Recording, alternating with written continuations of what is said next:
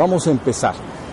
Para aquellos de ustedes que han estado viniendo a los últimos satsangs, sabrán que estamos hablando de un tema principal, una pregunta principal. Y esta es, ¿qué experimenta el ser humano cuando tiene acceso e ingresa en la trascendencia? Es decir, ¿qué experimenta el ser humano cuando entra la trascendencia y es a lo cual nosotros nos llamamos la divinidad? ¿Qué experimenta la divinidad? He dicho una y otra vez que siempre que se habla de esta vivencia, se habla de ella como inefable. Inefable quiere decir que la persona no puede explicarla en palabras, pero aquí nos vamos a encargar poco a poco a través de todos estos satsang de aclarar lo que más se pueda decir en palabras. ¿Estamos? Entonces los que no han venido necesitan posiblemente acercarse a los satsangs que están en internet de las semanas pasadas para tomar el hilo de todo lo que hemos dicho. ¿Sí? Pero miren, vamos a volver a empezar desde el principio. Para, para entender de lo que estamos hablando, entonces es importante que ustedes conciban desde el principio mismo una línea que vamos a llamar limítrofe o de separación entre la existencia y la trascendencia. Una línea limítrofe que separa la existencia de la trascendencia. Entonces, la palabra existencia, para aquellos de ustedes que recién vienen, deriva del latín ex y sistere. Entonces, sistere quiere decir colocar, colocar. Este papel, entonces lo pongo acá, lo he colocado. Eso es sistere, colocar. Y ex quiere decir afuera. Lo contrario a in, que quiere decir adentro. Exterior, interior. Entonces, ex afuera, colocar. Todo aquello que está colocado afuera y que yo puedo percibir por algún medio, entonces está en la existencia. Eso es la existencia lo que está colocado afuera y que yo lo puedo de alguna manera percibir por algún medio. ¿Sí? La palabra entonces trascendencia viene también del latín tras, que quiere decir más allá de, más allá de la existencia, afuera de la existencia. Entonces, esto ubica una polaridad que finalmente se disuelve pero de momento es importante que ustedes la conciban así. Por un lado tenemos la existencia, por otro lado tenemos la trascendencia. ¿Qué está en la existencia? Evidentemente, ahorita el canto de ese pájaro lo puedo percibir, está en la existencia. Las personas que estamos sentadas acá y sus cuerpos están en la existencia, yo los puedo percibir por algún medio, ¿no? El sonido del río está en la existencia. Cualquier cosa que aparezca en tu interior está en la existencia. Por ejemplo, interiormente, si sientes hambre, yo lo percibo por algún medio, me doy cuenta, percibir por algún medio es que yo me doy cuenta. Entonces me estoy dando cuenta que tengo hambre, entonces, o tengo un dolor de estómago, está en la existencia, porque todo lo puedo percibir. Ahí lo tenemos. Pero luego viene todo un mundo que nosotros entendemos como el mundo mental de las personas, ¿ok? Sus emociones, estados de ánimo, pensamientos están en la existencia, porque una persona está en un momento dado en casa tranquilamente, recibe una llamada por teléfono de algo que le da alegría, percibo la alegría. Pero si la noticia es algo que me preocupa, percibo la preocupación o el miedo o lo que sea. ¿Sí se entendió? Entonces, ¿qué está colocado en principio en la existencia? Todo lo que tú puedas percibir afuera de ti es a través de los cinco sentidos físicos que todos tenemos, ¿ya? Y por el otro lado, lo que está sucediendo adentro de ti, en forma de estados de ánimo, emociones, pensamientos, todo eso está dentro de la existencia. Lo que van a entender poco a poco es que aquello que en ti se da cuenta de eso, ese es tu verdadero ser. Por ejemplo, si yo escucho el canto de los pájaros, quiere decir que tengo conciencia. Conciencia es darse cuenta, ¿ok? Conciencia, darse cuenta. Canta el pájaro. yo me doy cuenta. Entonces, esa conciencia, ese darme cuenta, ¿quién es el que se da cuenta? Bueno, pues yo soy el que me doy cuenta, ¿no? El, canto, el pájaro canta, yo lo escucho, yo me doy cuenta del pájaro que canta, yo soy el que me doy cuenta, yo soy el ser que se da cuenta de ello. Yo soy la propia conciencia. Entonces, ser y conciencia no se pueden separar. ¿Ok? Ser y conciencia están indisolublemente unidos. Literalmente es lo mismo. Entonces, aquella parte de ti que llamas tu ser, tu verdadero ser en la existencia, es lo que se da cuenta de todo, lo que está en el exterior. Estas pláticas están destinadas a explicar cómo puedes inicialmente despertar ese ser que ya eres, ya lo eres, en la existencia.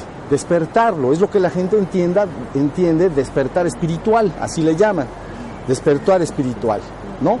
Despierto aquella parte que no es ni mi cuerpo ni mi mente. Por encima de mi cuerpo y de mi mente está mi verdadero ser está mi espíritu. Y es la trilogía que nos enseñaron desde niños a todos, cuerpo, mente y espíritu. Entonces, estas pláticas están destinadas inicialmente a que ustedes cobren la conciencia del ser que ya eres. Tú dices, pero ya lo soy. Sí, ya lo sé que ya lo eres. Pero de momento ese ser que eres está demasiado revuelto con tu cuerpo y tu mente y no sabes distinguir bien lo que eres. Entonces, por eso el ser humano, en promedio, si tú le dices quién eres tú, te va a decir yo soy mi cuerpo y mi mente. Yo soy mi cuerpo, pues aquí está, ¿no? Si siento un placer, lo siento yo. Si siento un dolor, lo siento yo. Pero también soy lo que pienso, también soy las emociones que tengo, la memoria, el recuerdo de todo lo que he vivido en esta vida. ¿Sí se entendió? Las gentes se llama, están identificadas con su cuerpo y su mente. Quiere decir, identificarse es creer ser lo mismo de idéntico. Eso es identificarse, idéntico. Entonces, cuando una persona le dices, ¿tú quién eres? Ella está identificada con su cuerpo y su mente. Tiene una teoría vaga de que es una alma, un espíritu o cosas por el estilo. Pero lo que evidentemente si se da crecer, yo soy mi cuerpo y mi mente. Eso es lo que yo soy. Y tiene una idea vaga de lo que llaman en Occidente llaman alma o espíritu y que en Oriente llaman Atman o el sí mismo. ¿Sí se entendió? Aquí nosotros llamamos espíritu. Ahorita más adelante explicaré por qué le llamamos espíritu en Occidente, pero ese espíritu en Oriente no, allá no hay esa palabra. Allá la palabra que se usa es sat, que ser, o atman, el sí mismo, el ser que yo soy. Y ya lo eres. Todo lo que vas a hacer a través de tu práctica y a, través de estos satsangs, ¿no? Recuerden la palabra satsangs para los que recién vienen, sat y sanga. sat es ser, sanga intimidar, no, intimar, entrar en contacto, estar junto a, entrar en contacto con el ser. Un satsang está destinado a que vengas para que estés en la presencia del ser y despiertes tu propio ser que ya eres. Y por eso hemos hablado de los satsangs es el ser, hablando con el ser, sobre el ser, para despertar al ser, para que no se nos vaya a perder la cosa y no nos confundamos. El ser, hablando con el ser, sobre el ser, para despertar al ser. No puedes venir aquí a ninguna otra cosa, porque son satsangs. Entrar en contacto y intimación, entrar en, familiaridad, en contacto cercano si estamos. Entonces, estos satsangs están buscando eso. Están buscando inicialmente que tú aprendas que tú ya eres el ser. No tienes que lograr nada. Ya lo eres. ¿Entiendes? Si tuvieras que lograr algo ajeno a ti, sería complicado porque puedes tener la las capacidades para ello o no. ¿No? Voy a lograr tal cosa. Bueno, a lo mejor tengo la capacidad o a lo mejor no. Pero resulta que el ser que eres, ya lo eres. Nadie te lo puede dar, nadie te lo puede quitar. Jamás, nunca. Pero necesitas recordar. Entonces actualmente se llama, se llama de alguna manera identificación del hombre con su cuerpo y su mente. Le llaman jiva, así. Jiva es el viviente. El ser humano viviente, el común y corriente, un ser humano común es un jiva, es un viviente. Pero cuando tú le hablas de su ser, él no sabe de lo que le estás hablando. ¿Ya vieron? Entonces ese ser debe de ser orientado a que despierte lo que ya es, volver a cobrar lo que ya es, ya lo es, siempre lo ha sido. Y de hecho ahorita está en función, porque en la meditación dijimos, presten atención al canto de los pájaros, presten atención a su cuerpo sentado, presten atención al río que suena al fresco de la mañana. Entonces, ahí lo que tú estás haciendo es que el ser que eres prende, se presta atención, prende la luz de la conciencia y está atento. Entonces ahí está el ser. El ser que soy es la conciencia. Me doy cuenta de todo. Si me doy cuenta, está el ser despierto. Y le llamamos prender la luz de la conciencia para, para, para que lo entiendan. Prender la luz de la conciencia. Usted dice, ¿por qué se llama luz de la conciencia? Porque así como la luz ilumina una habitación oscura, cuando tú prestas atención a algo, cuando prendes la conciencia, te das cuenta de ello. Entonces he prendido la luz de la conciencia. Entonces llamamos prende la luz de la conciencia y permanece, manténla prendida todo el tiempo. No vivas en la mente nada más, ni pensando en todos tus asuntos todo el día, ni distraído y divagante, que es lo que hace la gente normalmente. Cuando tiene que aplicarse alguna tarea, agarra su mente y empieza a usar su mente de manera controlada y organizada, ¿no? va a planear su día, va a trabajar, entonces necesito pensar qué voy a hacer, saco mi planeador o mi agenda o como acostumbre trabajar. Estoy controlando mi mente y la uso ahí. Pero luego me voy caminando y suelto la mente y empieza un proceso que llamamos distracción, dispersión o divagación. Entonces el día pasa en un ser humano entre dirigir su mente de manera controlada cuando trabaja, platica con un amigo, comprenden, platica con la familia, ¿no? Y mucho tiempo el pensamiento que llamamos no dirigido. Se le llama estar en la luna. En Oriente le llaman mente mariposa. ¿ok? Así como la mariposa vuela de flor en flor sin detenerse jamás, el pensamiento de un hombre vuela de tema en tema y no se detiene nunca. Entonces le llaman mente mariposa. ¿no? La, psicología contemporánea le llama flujo natural de conciencia en estado de vigilia. Así está definido. Flujo natural de conciencia. Naturalmente el ser humano pasa muchos periodos del día en ese proceso de dispersión y divagación. ¿Sí se entendió?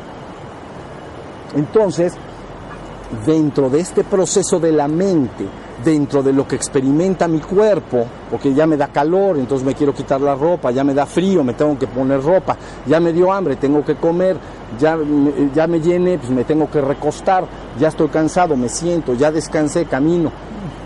Entonces tu conciencia, pobrecilla, ahí adentro, entre tu cuerpo y tu mente está un tanto hecho bolas.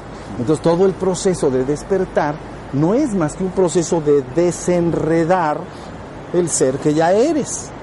Por eso hablamos de los tres pisos del penthouse, ¿se acuerdan? El edificio de tres pisos y un penthouse. Entonces, primer piso tu cuerpo, segundo piso tu mente, tercer piso tu ser o espíritu. Las personas viven en el piso 1 y 2. Eso es todo. Luego tienen que pasar al tercer piso, despertar. Si han despertado, si, em, si empiezan a entender lo que es despertar, cobrar la conciencia del ser que eres, entonces prácticamente tu despertar está al alcance de la mano, porque ya sabes lo que tienes que lograr. Antes es nada más una teoría, ¿entienden? Es que el espíritu o es que el alma y puras ideas raras, ¿entienden? Digamos, marcos teóricos y teologías baratas.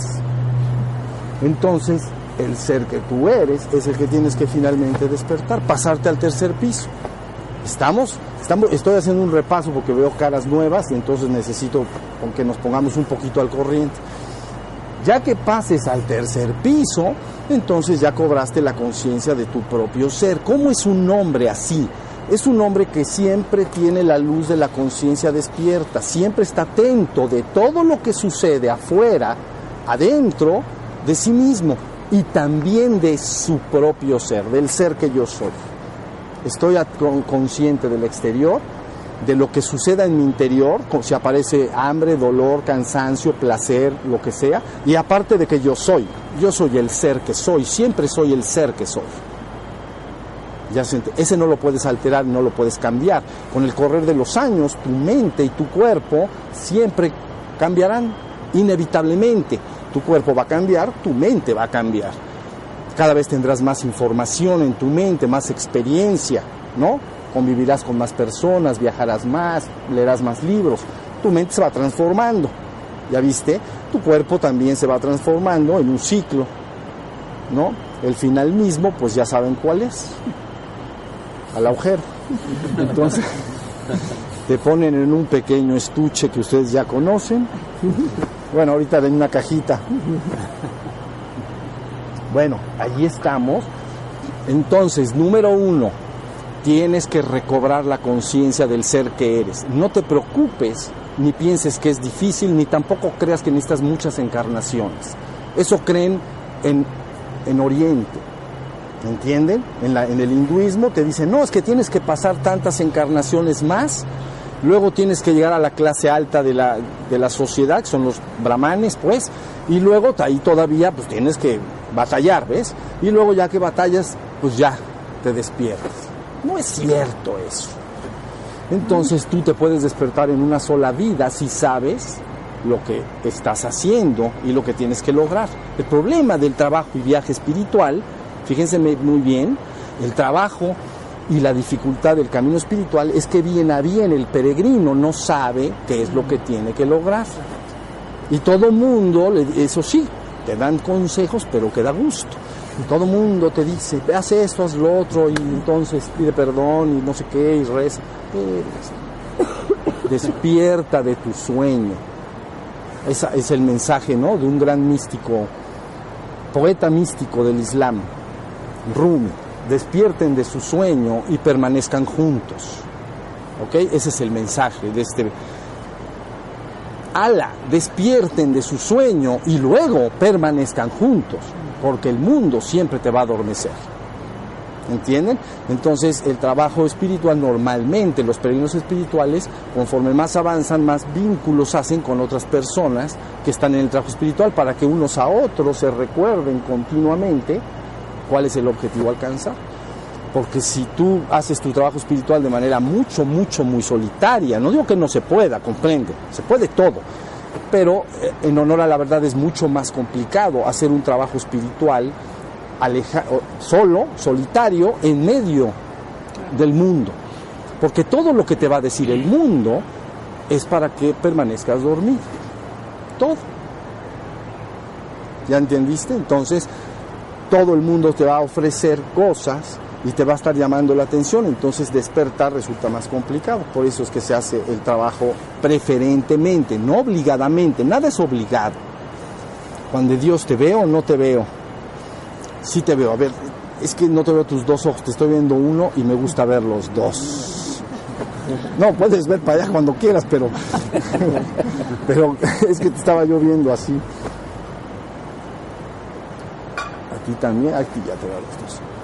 Bueno, hasta acá, hasta acá está la, la, idea. Una vez que entonces sepas lo que tienes que lograr, uno, dos, que experimentes en carne propia, no como un sistema de creencias y digas, verdaderamente ya me di cuenta de que puedo estar despierto, atento, dándome cuenta de que soy un ratito, atento, me doy cuenta de que soy y me doy cuenta de que estoy atento de todo y luego te vas a dar cuenta que te vas a quedar dormido. Por eso le llaman despierto y dormido.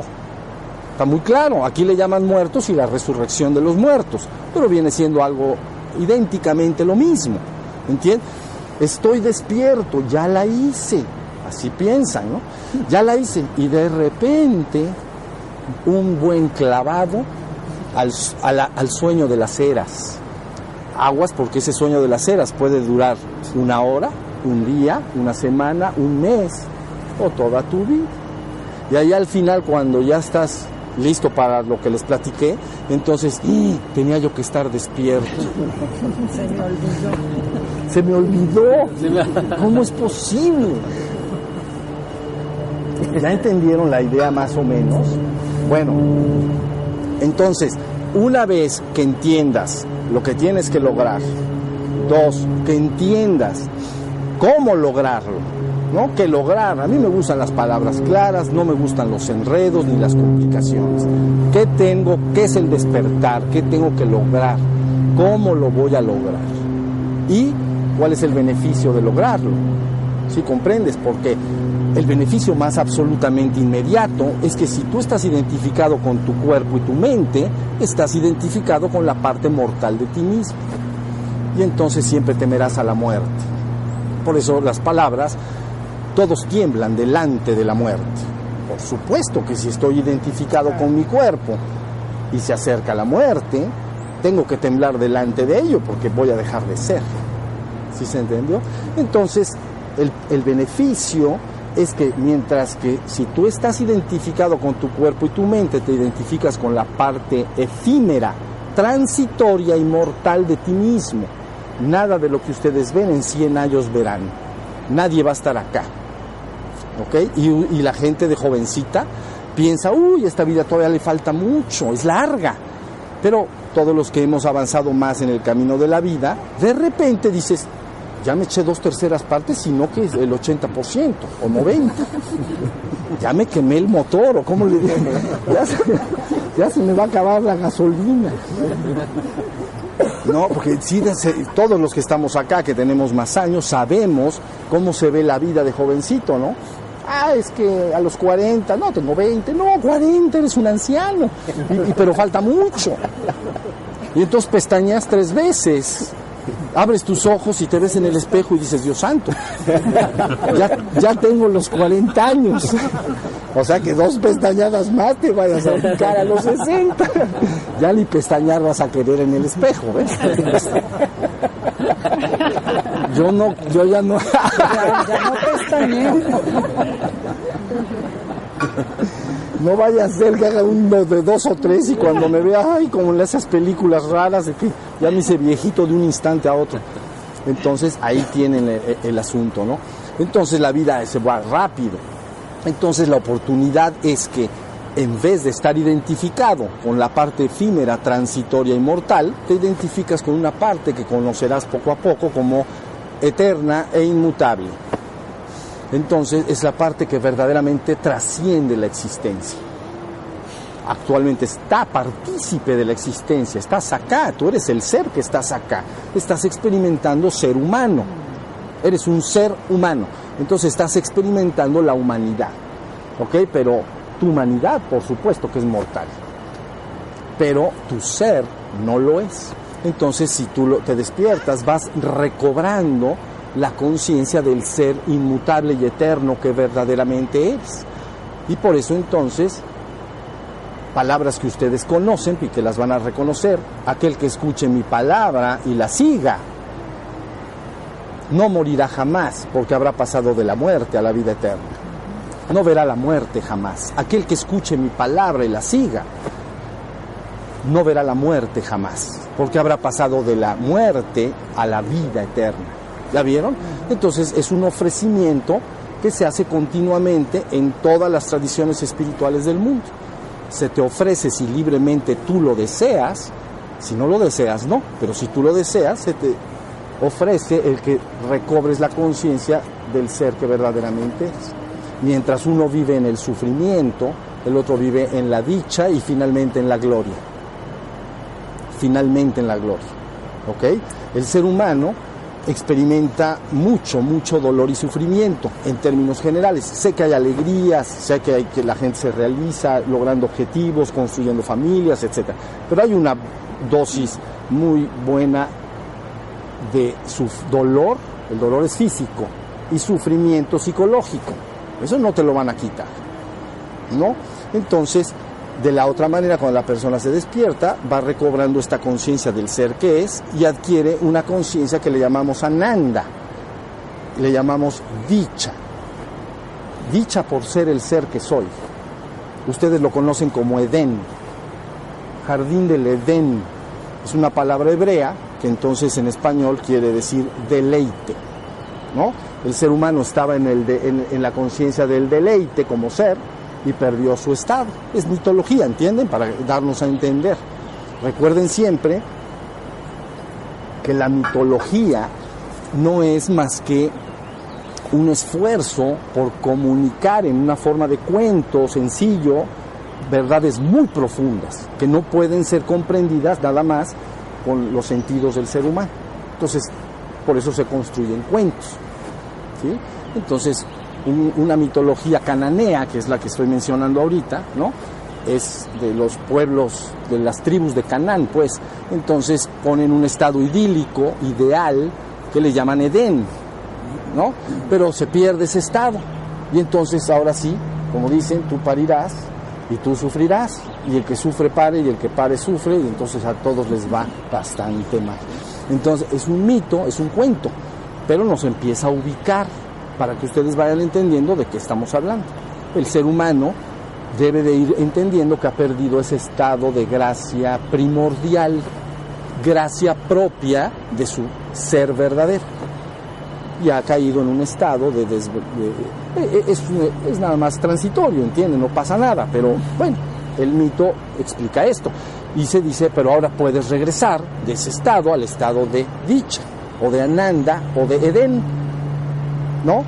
Ya logrado eso, entonces la persona ya la tenemos dentro de la existencia espiritualmente despierto.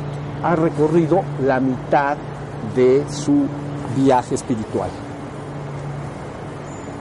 La mitad de su viaje espiritual. Su viaje espiritual, aquí está el hombre en mi mano izquierda, aquí está el hombre en mi mano derecha. El peregrino quiere hacer esto. ¿Ven? Desde el hombre avanzar hacia a la divinidad. Entonces, el, la primera parte del trabajo, ¿no? la mitad, es despertar, pero en la existencia, porque ¿dónde estás? Estás en la existencia. Entonces, tengo que lograr un despertar en la existencia.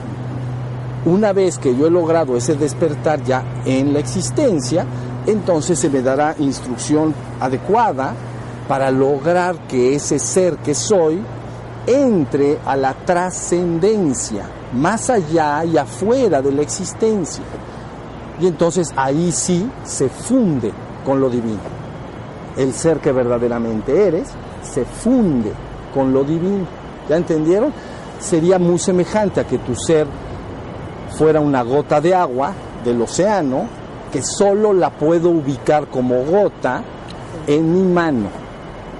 Nada más. Si la boto al océano, desaparece en el océano, se ha fundido con el océano. Yo nunca he visto una gota en el océano.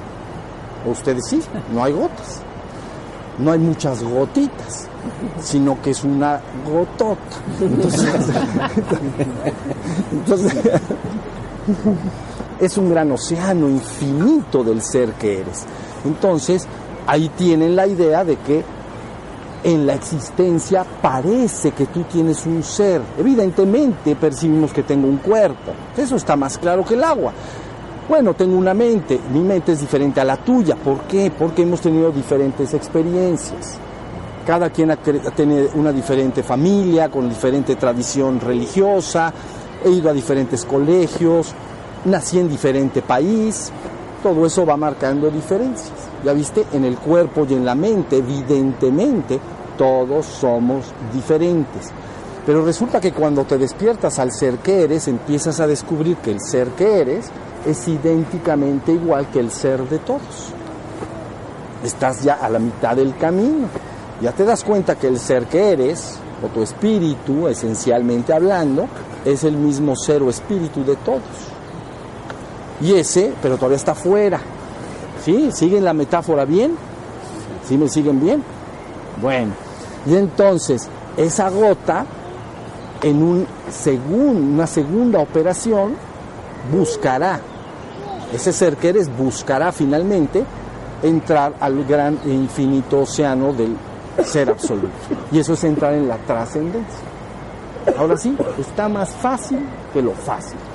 A través de todo esto, inicialmente la entrada en la trascendencia, ¿me están siguiendo hasta acá? ¿Sí? Inicialmente la entrada en la trascendencia se lleva a través de un proceso que llamamos éxtasis. En Occidente se conoce como un éxtasis místico. ¿No? Porque místico viene de misterus, que es misterio, revelar el misterio de lo que somos. Lo destapé, lo revelé. Somos un misterio, ¿qué somos? ¿Qué es quién soy? ¿Qué soy? Entonces tengo que revelar ese misterio, ¿no? La disciplina que se dedica a revelarlo en vivencia se llama misticismo. Entonces es un éxtasis místico. Y nuevamente la palabra éxtasis también debe ser entendida porque ex quiere decir, decíamos, afuera de. Y stasis, acción de estar. Afuera de la acción de estar en el cuerpo, en la mente y en el mundo. Entonces la, la persona cierra sus ojos y entra en un estado de éxtasis. Se pasaría de la existencia a la trascendencia. Y entonces no es consciente en ese trance que puede durar hasta un segundo. Pero no importa que dure un segundo, sabrás todo y absolutamente de lo que eres. Sabrás lo que eres. Entrar a la trascendencia un segundo o un millón de años es idénticamente lo mismo. ¿Entienden? Aquí en la existencia no es lo mismo vivir algo un, di, un minuto que un millón de años. No es lo mismo en la existencia. Pero en la trascendencia no hay tiempo. Entonces, si la persona tiene un éxtasis místico, puede durar un segundo. El cabeceo de la una cabeza. Y entonces conoce, no parcialmente, conoce totalmente lo que es ese ser. Entonces, no, ahí no se habla de tiempo. ¿Entiendes? No se habla de, ah, es que entré, pero que no, no me di cuenta bien que hay ahí. No hay tal cosa. Si entras un segundo, sabrás cuál es la esencia divina que eres. Conocerás el océano del ser infinito que eres. Entonces, bien, esto lo estoy haciendo, los que ya conocen esto, bueno, lo tengo que estar repasando porque hay este, personas que no lo habían escuchado. Entonces, hasta ahí vamos. Todos estos satsangs empezaron a definir qué experimenta el ser humano cuando entra en la trascendencia. Ya hablamos de ello, eh, vamos a seguir hablando. Pero el día de hoy, nada más de una manera tentativa, me gustaría hablar de cómo opera la existencia. Fíjense bien, cómo opera. Ahora sí, ya lo que dije está claro, hasta ahí. Ahora vamos a darle un, vamos a avanzar un poco la plática. Ahora qué, ahora vamos a ubicar la existencia, cómo opera la existencia. Entonces, vamos a recurrir para ello. No voy a profundizar demasiado, nada más lo voy a señalar y a puntualizar, porque ustedes lo pueden estudiar e investigar por su parte. Pero una de las formas prudentes de conocer cómo funciona la existencia es a través de lo que se conoce como las leyes, siete leyes o principios herméticos de Hermes Trismegisto. ¿Ok? Es maestro eh, Toth, se llamaba, pero es de Egipto. ¿no? Toth. O sea, Trismegisto lo pusieron los griegos, pero es egipcio. Bueno, entonces él dejó siete leyes o principios. La mayoría de ustedes seguramente los conocen, son sencillos, pero los vamos a mencionar porque no, no los voy a desarrollar altamente, los voy a mencionar ligeramente. Pero luego van a darse cuenta que para entrar a la trascendencia tienes que nulificar, neutralizar esas leyes o principios. Si no, no puedes entrar. ¿Ok? Entonces, miren, se llaman siete leyes, le llaman a veces siete leyes herméticas o de, Hermes Trismegisto o también las siete leyes de la verdad. Yo anteriormente dejé definido estas siete leyes o principios como siete leyes o principios de la ilusión, no de la verdad. La verdad está en la trascendencia, la verdad absoluta está en la trascendencia. En la existencia le llamamos ilusión, porque viene de la palabra también de latina ilusio, que quiere decir engaño, espejismo, ¿ok? No es de que me da mucha ilusión. sino eh, eh, la existencia. Y, ah, bueno, te pu- puedes estar en la existencia y te da ilusión, ahí nomás, como pez en el agua. Pero me- la palabra eh, il- i- ilusión quiere decir ilusio, que es engaño, espejismo. La palabra que conocen ustedes eh, eh, en tradiciones orientales es la palabra maya. Maya es ilusión. ¿Sí se entendió? Entonces yo le llamé eh, anteriormente como las siete leyes o principios de la existencia o ilusión. Y entonces, ¿por qué es ilusión? Bueno, es ilusión porque tú ahí en la existencia crees ser lo que no eres. Tú crees ser un cuerpo, una mente, y eres la divinidad. Pero resulta que cuando abres tus ojos y ves un árbol, tú crees que un árbol es un árbol. Pero resulta que el árbol esencialmente es la divinidad. Y así sucesivamente. Porque cuando la persona ha entrado a esta trascendencia y luego sale de ella después del proceso de éxtasis místico, ocasionalmente abre sus ojos y se queda conectado con la conciencia de la trascendencia. ¿Ya vieron? Con sus ojos abiertos. Entonces todo lo que ve está pleno de la divinidad. Todo. Las piedras, los árboles, el canto de los pájaros, las personas, los niños que ríen, los ancianos que platican, todo está pleno y lleno de la divinidad. No te engañan los sentidos, porque si, porque estás conectado con esa parte, ¿entendieron? Con esa parte del ser interior. Si estuvieras desco, desconectado, entonces caerías bajo la ilusión de los sentidos. Dirías el anciano es un anciano, el niño es un niño, el árbol es un árbol, el perro es un perro y la nube es una nube y punto. Eso delante de esa conciencia que yo estoy diciendo no está. Todo está pleno y lleno del Señor. Todo. Todo es el Señor. No que esté pleno, todo es el Señor. Entonces, ese se llama el límite máximo o el logro máximo en el camino espiritual, donde se ha rebasado finalmente la última dualidad, que es existencia y trascendencia. ¿Ya entendieron? El trabajo espiritual dice, estoy en la existencia. Uno, me tengo que despertar en la existencia. Dos, luego ese ser que se despertó tiene que entrar a la trascendencia. Tres, pero luego si yo salgo y vuelvo a perder el recuerdo de mi divino origen, sigue esta dualidad en mí de existencia y trascendencia. Pero a base de entrar y salir a esa vivencia, es como si esta línea limítrofe de la que hablé se quitara. Y entonces para ti trascendencia y existencia son uno. ¿Sí se entendió? Entonces ese es el desahogo final y último del trabajo y viaje espiritual. Entonces, número uno, despertar en la existencia. Número dos, llevar a ese ser despierto a la trascendencia. Para que sepas quién eres desde el punto de vista de la divinidad misma. Y luego, número tres, lograr en un tercer acto complejo, la verdad, abrir los ojos y que la persona quede conectado con esa conciencia. ¿Ya vieron? Entonces todo se llena de esa conciencia. Eso, ese es el trabajo espiritual.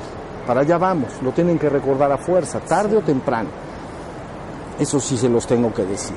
De esto no se libra nadie, porque finalmente tendrás que saber lo que eres. Finalmente, ahorita o cuando tú quieras. Puede ser ah, cuando tú quieras. Quién sabe cuándo quieras. Pero cuando quieras, te lo van a decir. No te quepa la menor duda. De ahí las palabras, cuando viene el llamado, inmediatamente llega la respuesta. ¿no? Cuando la persona, el ser humano, anhela, de alguna manera siente un verdadero anhelo por lo divino, por el despertar espiritual, por develar el misterio del universo y de la existencia y de la trascendencia, saber quién soy.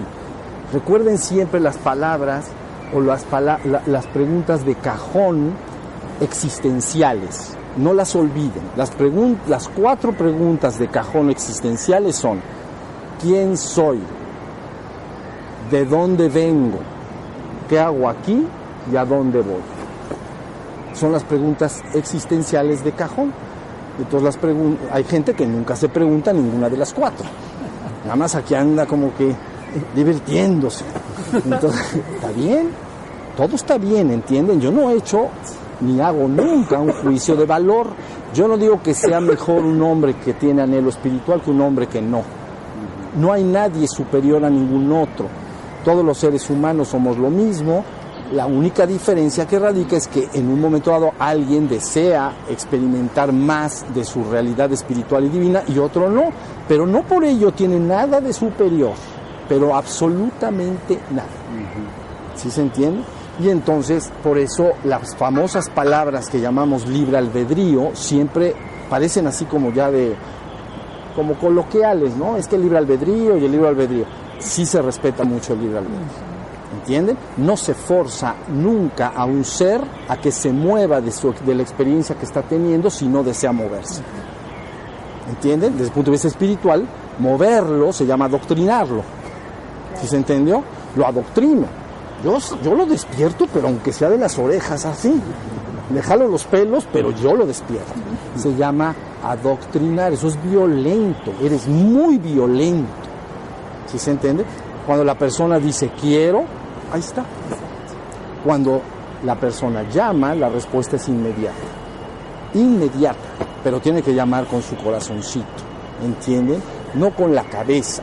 Si ustedes plegan hacia, hacia lo superior, no lo hagan con su cabeza porque eso no, no, no se hace mucho caso a eso. ¿Entiende? Es el, el, sentir verdadero, quiero esto verdaderamente. ¿Hasta ahí estamos? Bueno, ya me tardé un poquito más. Ya íbamos a entrar a los principios herméticos. Nada más los menciono. ¿Están cansados o aguantan? Aguantamos. ¿Sí? Aguantan. Bien. Bueno, pues ahora, si van a aguantar, vámonos. Miren, la primera ley o principio le llaman, ya las conocen ustedes, pero la, las vamos a mencionar, ley del mentalismo. Esa quiere decir, entonces, todo es mente, el universo es mental. El universo, la existencia es mental. ¿Qué quiere decir esto? A nivel humano, tú estás toda la vida, o todos nosotros, desde que el hombre desarrolla una mente, ¿no? Era un hombre, un animal más primitivo, pero en un momento dado desarrolla ciertas facultades mentales, y entonces siempre está creando, o con, más que crear, construyendo la realidad.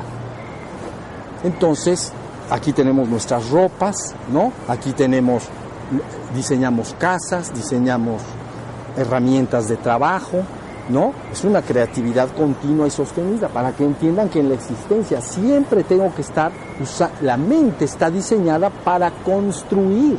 Nuestra civilización humana está basada en la creatividad, no en los contemplativos de los que les voy a hablar ahorita, pero la creatividad, que tu mente sea creativa, que tengas inteligencia, que tengas, ¿no? Y todos juntos vamos construyendo una civilización actualmente ha llegado a un punto que se están complicando un poco las cosas, pero de todas maneras así funciona. Entonces, la primera ley es la existencia debe ser creada. Así si eres un arquitecto, entonces te contratan, quiero una casa en este terreno, cierras tus ojos, bueno, tus necesidades cuáles son, esta y la otra y la otra, ah, tengo dos hijos, ¿no? Todo. Me gusta a mí invitar amigos, ah, quieres un lugar, muy bien, te gusta el jardín también Cierro mis ojos y empieza. Entonces, ¿cómo creas tu realidad con tu imaginación y con tu pensamiento lógico? ¿Ok? Entonces, con esa suma de pensamientos lógicos, de ideas, ¿no? Y ciertos conocimientos en ingeniería, etcétera, etcétera, y la imaginación va construyendo la realidad. Entonces, lo que quiero que entiendan es que en la existencia siempre está involucrada la mente yo estoy hablando ahorita de la mente humana, pero podrías concebir una mente ¿no? cósmica que ha manifestado todo esto. Pero finalmente es una creación, es una como una imagen que construyes en tu mente. ¿Ya se entendió? Hasta ahí va, ¿sí? Bueno, existencia, esta ley dice, todo es mental, todo es mente, el universo es mental, es una creación de la mente. Bueno, Está bien, pero resulta que el verdadero ser que tú eres en la trascendencia no es mente, es puro y absoluto ser. Puro y absoluto ser. Solo me doy cuenta de, por eso le llaman la vía contemplativa, la vía de estar en conciencia de ser.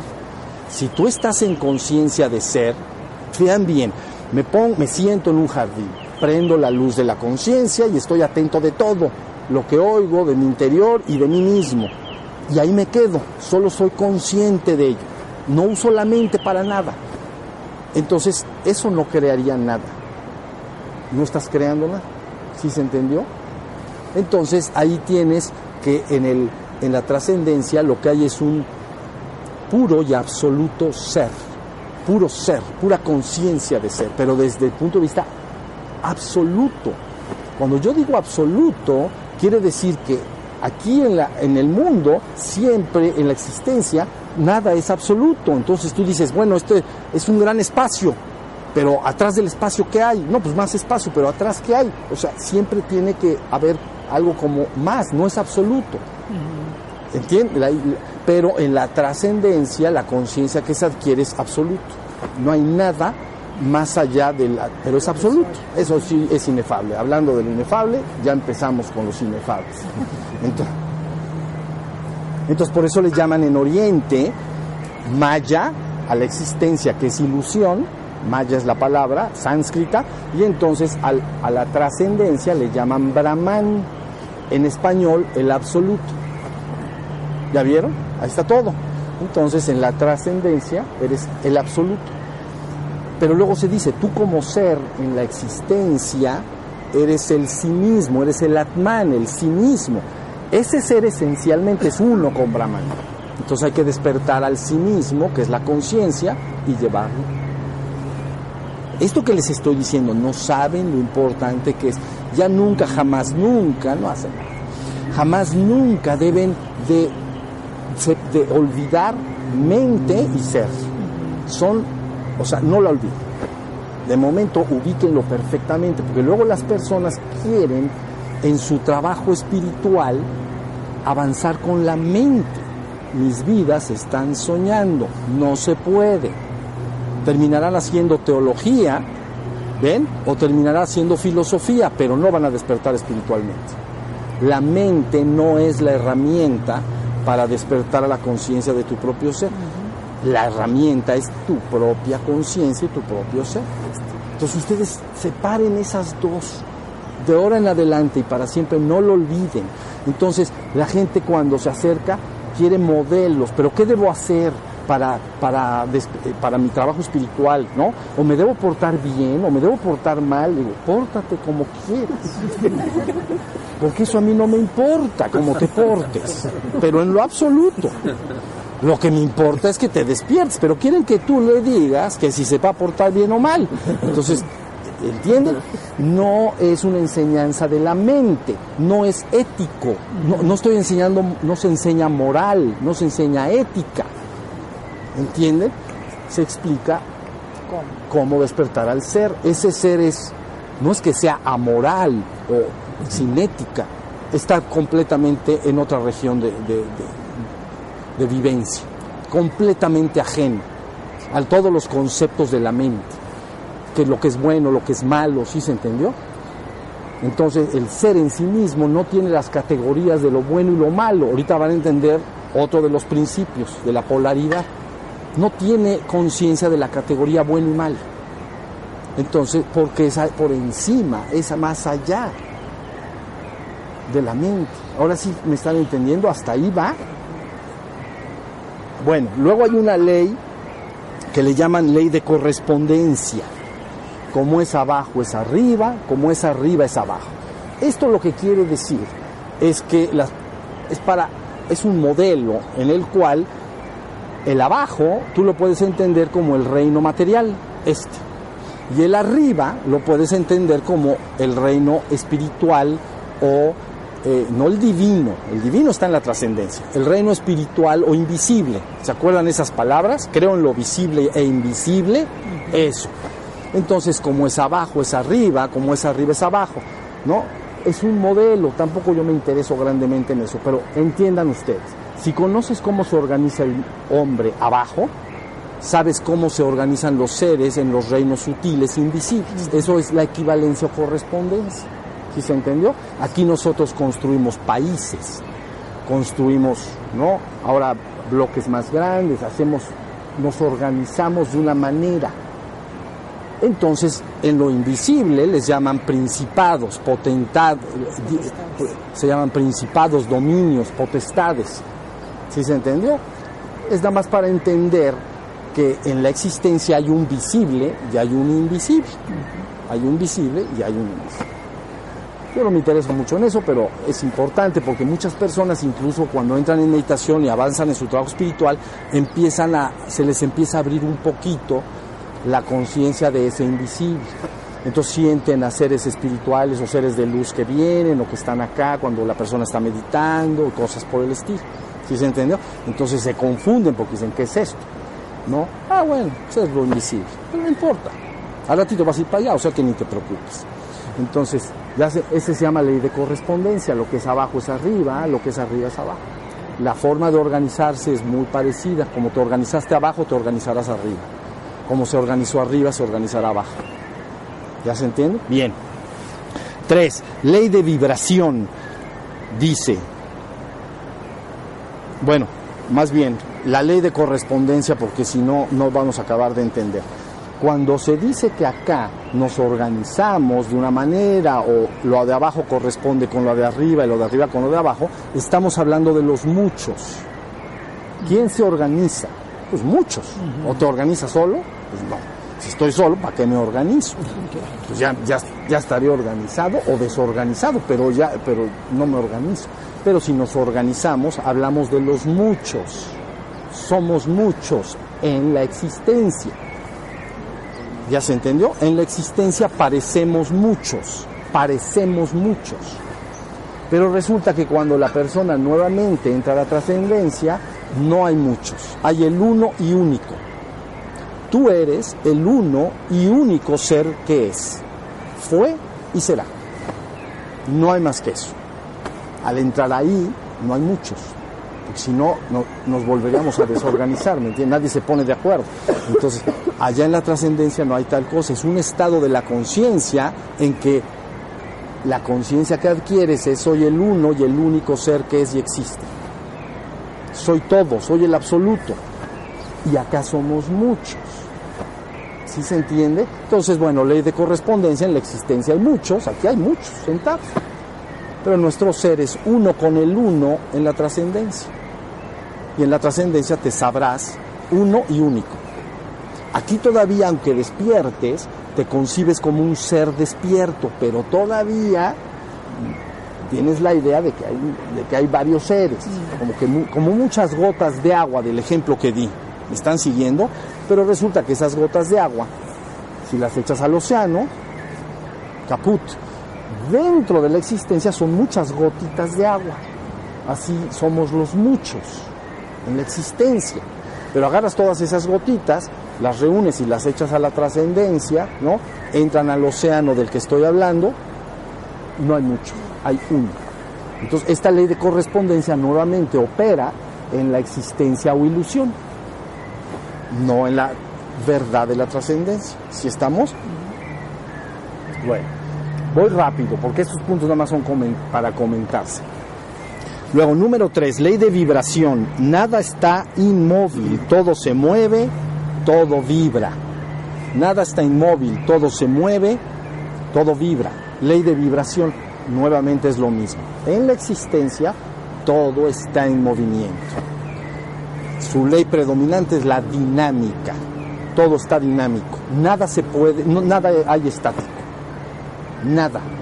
¿Ok?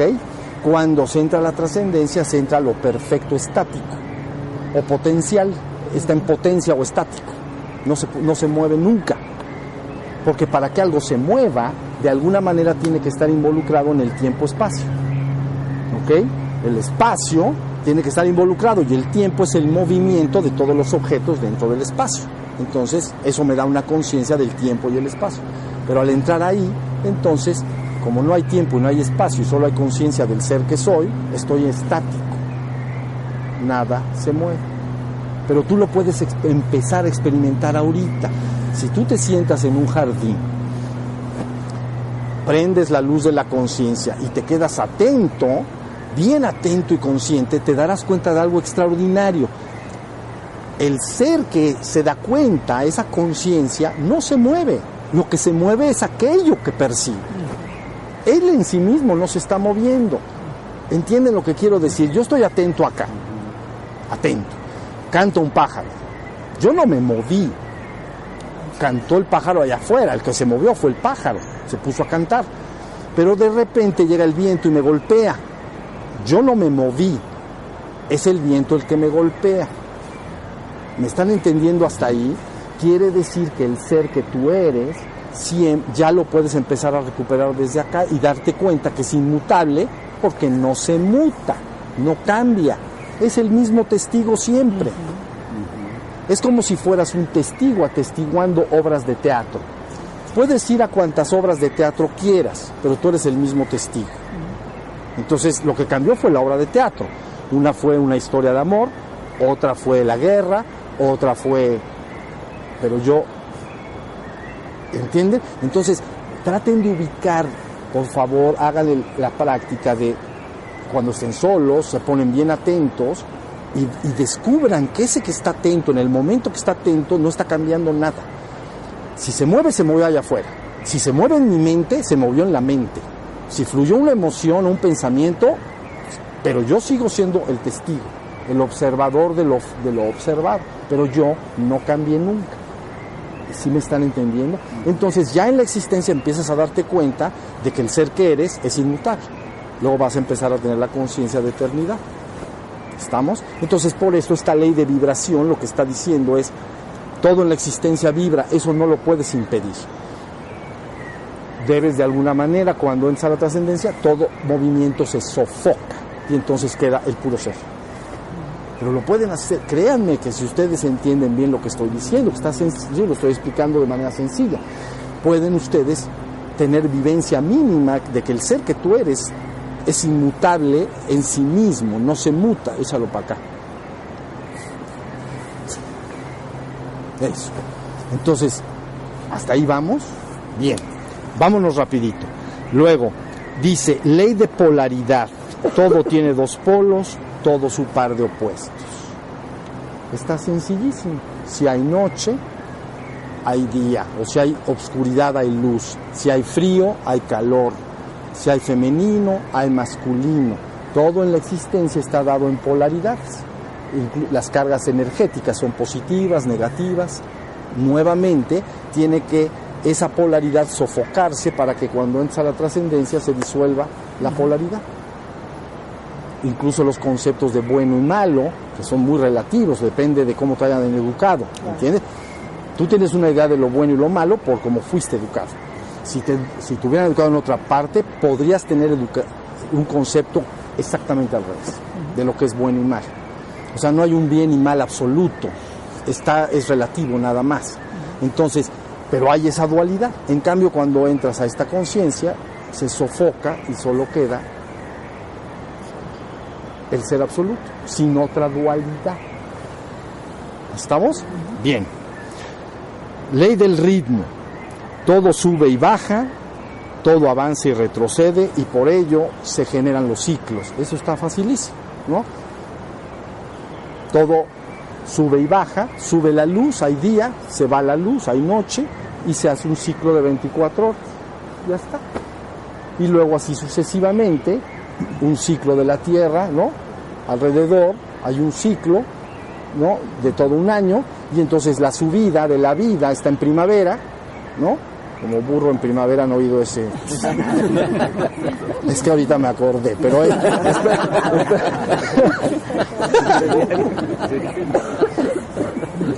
Que dije sube la vida y entonces. oh Dios santo, qué, pensamientos. Pero bueno, de alguna manera la vida ebulle, ya saben, o sea, reverbera o cómo se dice, reburbujea. Está en, la, está en la vida, está en la subida. Bajada, viene el invierno. Y entonces todo se recoge, ¿no? Todo, las plantas, todas entran a dormir, etc. Y se hace un ciclo de primavera, verano, otoño y invierno. Tan, tan. No lo puedes romper. La mujer tiene su propio ciclo, ¿no? Eh, ciclo menstrual, también de cuatro semanas, y entonces eh, pasa por periodo que los que vinieron a los talleres de Tantra estarán enterados, pasa por periodo de primavera, verano, otoño e invierno en su comportamiento hormonal, ¿no?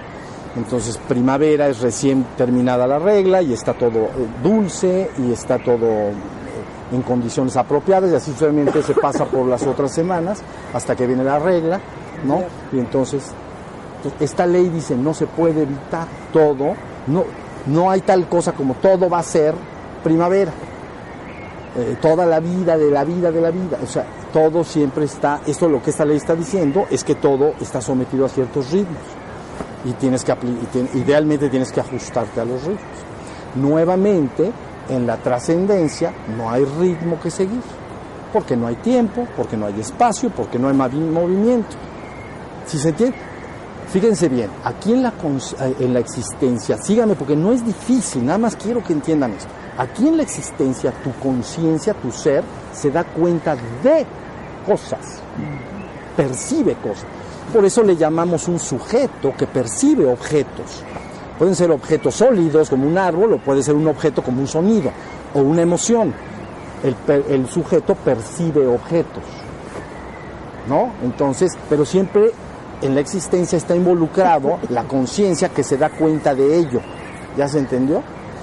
En la trascendencia, cuando se entra en el puro ser de lo que verdaderamente somos, nada más hay la conciencia del ser que eres. No eres consciente de algo, nada más eres consciente de ti mismo, del ser que ya eres. Puro ser. Ese ser no se da cuenta de algo ajeno a sí mismo, solo se da cuenta de manera absoluta que es el ser. ¿Sí se entendió? Entonces, para que vayan entendiendo las diferencias.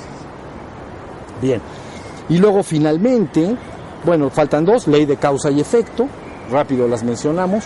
Ley de causa y efecto lo que quiere decir es que toda acción que tú, tú solo puedes hacer tres tipos de acciones, físicas, mentales y verbales. No puedes hacer ninguna otra acción. Me refiero al hombre. Físicamente puedo hacer acciones, sí.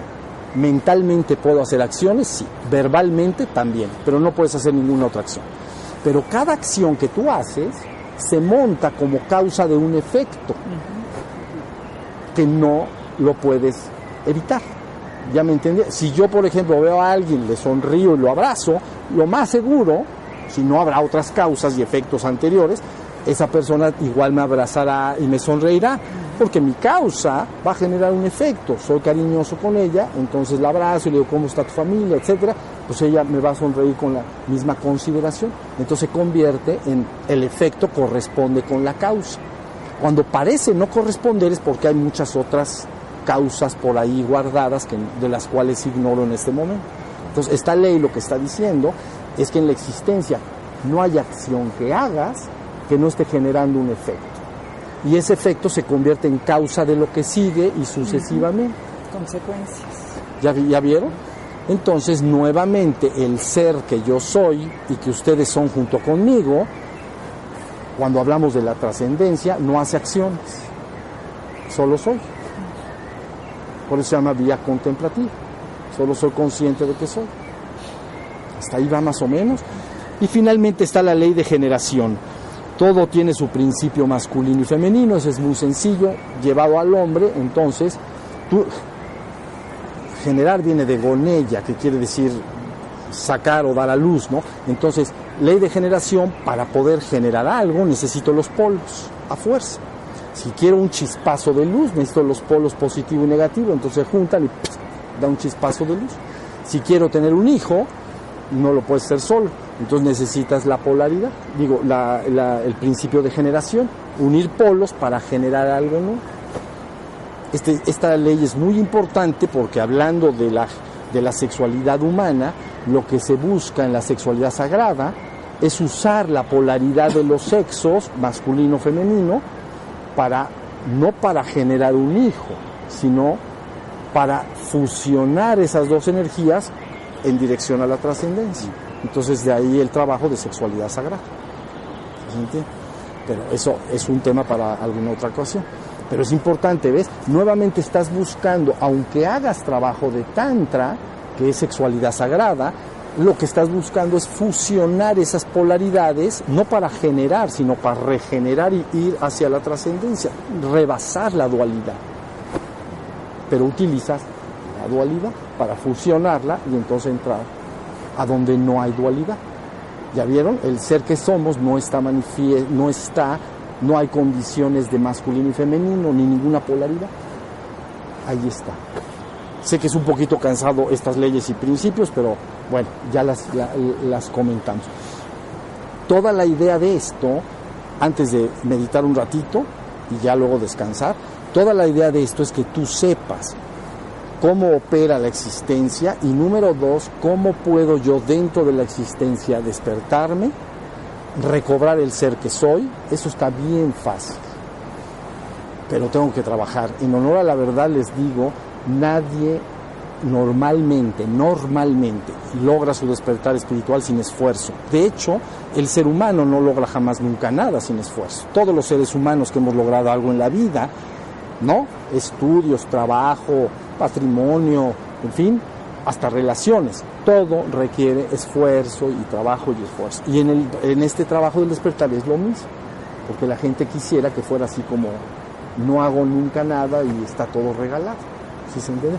Necesita uno sentarse y necesita entonces aplicarse al trabajo del despertar. Entonces, eh, pero no, nada más las mencioné para contrarrestarlas contra la trascendencia. Se nulifican solas. Porque cuando tú estás en la mente, ¿no? Construyendo tu vida o construyendo tu, digamos, tu, tu diario vivir o lo que quieres construir con tu vida, estarías en la existencia generando algo para la existencia. Cuando estás en puro ser, entonces no tiene nada que ver con la generación de la existencia. ¿Ya viste? Entonces, para que ustedes vayan entendiendo que cada una de esas leyes queda neutralizada, nulificada, no las tienes tú que nulificar, se nulifican solas en el momento en que va el despertar. Si yo me quedo en este jardín, y con esto ya meditamos un ratito, si yo me quedo en este jardín y no pasa un solo pensamiento en mi mente y estoy en puro ser, no, estoy, no puedo generar nada. Para generar algo tengo que usar la mente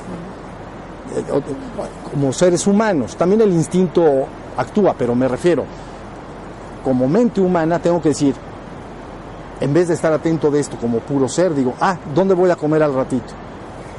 Ya está la mente.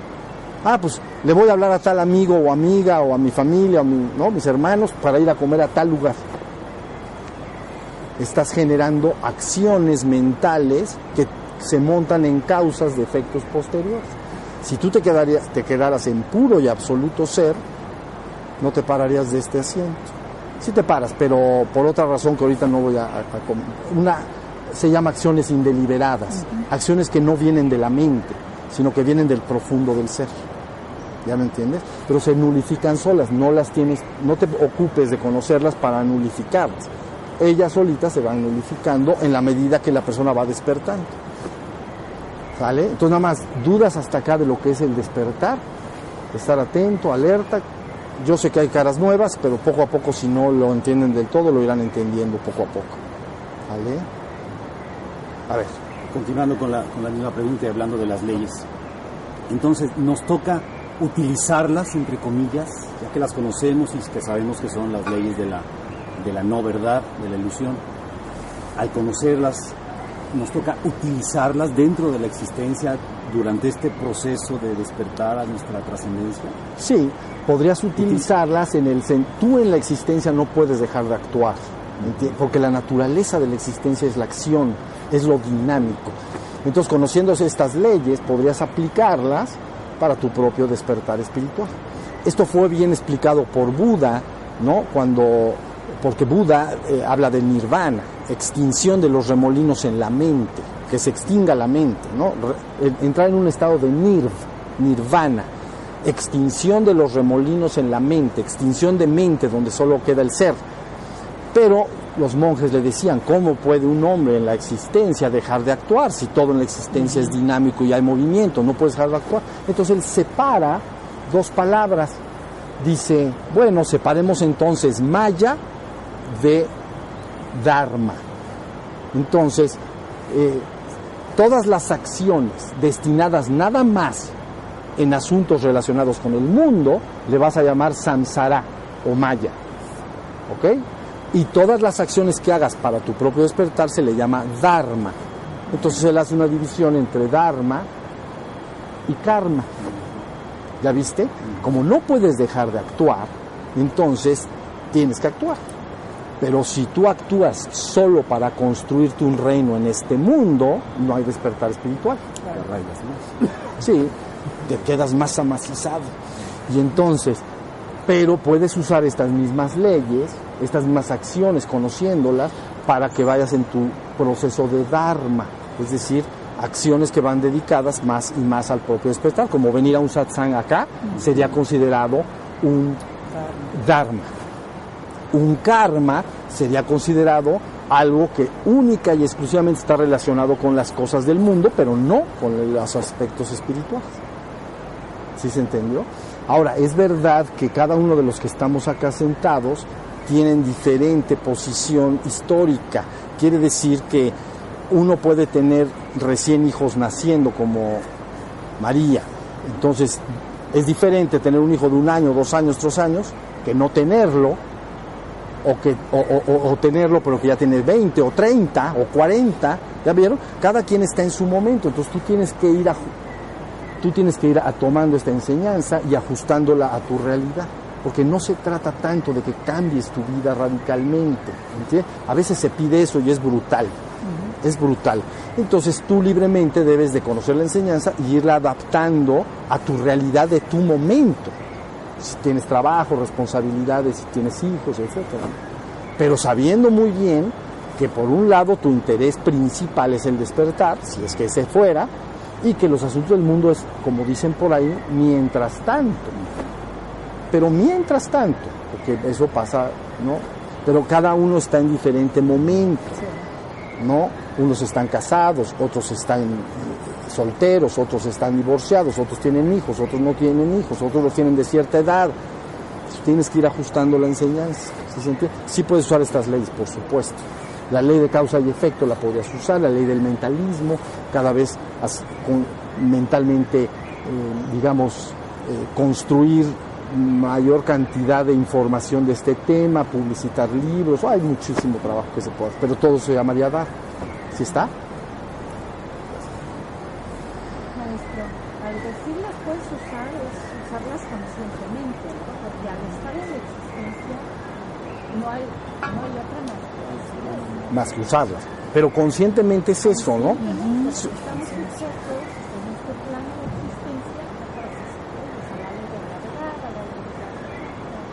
Sí, a la, y a la ley de la papa, a la ley de la papa.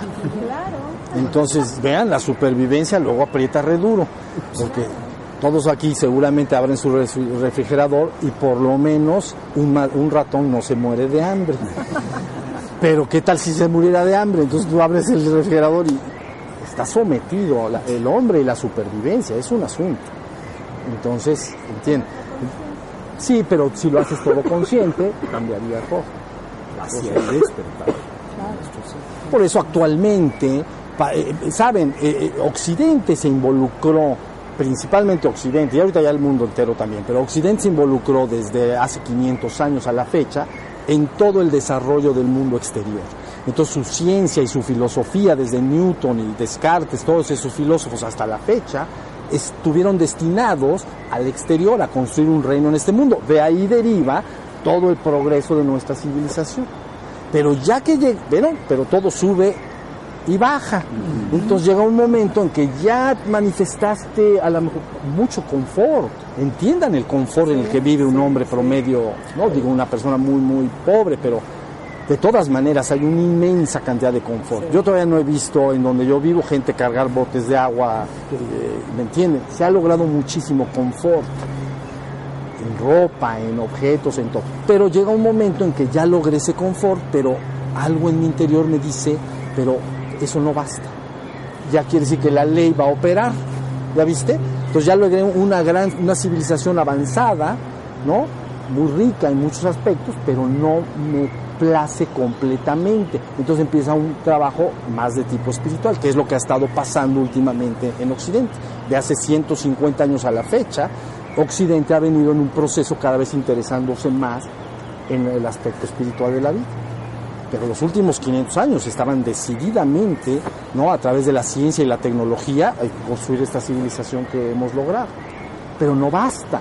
Sí basta, estoy más cómodo, ¿no? Pero sabes que dentro de ti hay un enorme hueco. A lo mejor no como individuo, pero como colectividad humana sí lo hay. Y ese hueco entonces buscará llenarse. Y es lo que llamamos ahora el trabajo de tipo espiritual. Por eso ahora el mundo está empezando a buscar mucho en las tradiciones espirituales importantes del mundo qué es lo que hay de valioso para lograr ese despertar. Esto empezó en 1850 en adelante y ya muy decididamente en la primera mitad del siglo XX las universidades principales del mundo fueron Harvard, Oxford y eh, eh, muchas universidades. Entonces mandaron especialistas, doctores en filosofía y letras, en religión, a traducir todos los documentos de las tradiciones espirituales de Oriente. Y entonces ahora por eso ya todo el mundo dice chakra y ya todo el mundo ya, ya, sabe de qué se trata, por lo menos se lo imagina. Pero bueno, ¿ya vieron? empezó a salir, a salir, a salir. Entonces, ahora hay un enfrentamiento en el mundo, esa es la verdad, porque hay dos mensajes. Un mensaje dice, construyamos exclusivamente un reino en este mundo. Ese es el mensaje vayamos a más niveles de desarrollo científico, tecnológico, confort, etcétera. Diseñemos más medicinas si nos enfermamos, controlemos más el clima con aparatos de aire, calor, etc. ¿no? Es un mensaje. Fíjense, el mensaje es construyamos un reino mejor en este mundo exclusivamente. Y entonces llega el otro mensaje que todos conocemos hace dos mil años, ¿no? Mi reino no es de este mundo. Entonces, por eso parece un enfrentamiento. ¿Ya veo? Parece un enfrentamiento, porque es un mensaje que está diciendo mi reino no es de este mundo. Entonces, ¿cómo? Todo el sistema de civilización es construir algo en este mundo. Y ahora me estás diciendo que esto no, no es mi reino. Entonces viene el proceso de que la humanidad está empezando a estar expuesto a estas dos, ¿ya vieron? Mensajes. Entonces, finalmente, ¿qué pasará? ¿Qué misterio habrá? ¿Qué vamos a hacer? ¿Qué vamos a decidir? Bueno, ahí tienen. Bueno, entonces si quieren, me van a hacer un favor. Vamos a cerrar nuestros ojos 10 minutitos para descansar y, luego tomamos un té. 10 minutitos. Ya vamos a terminar.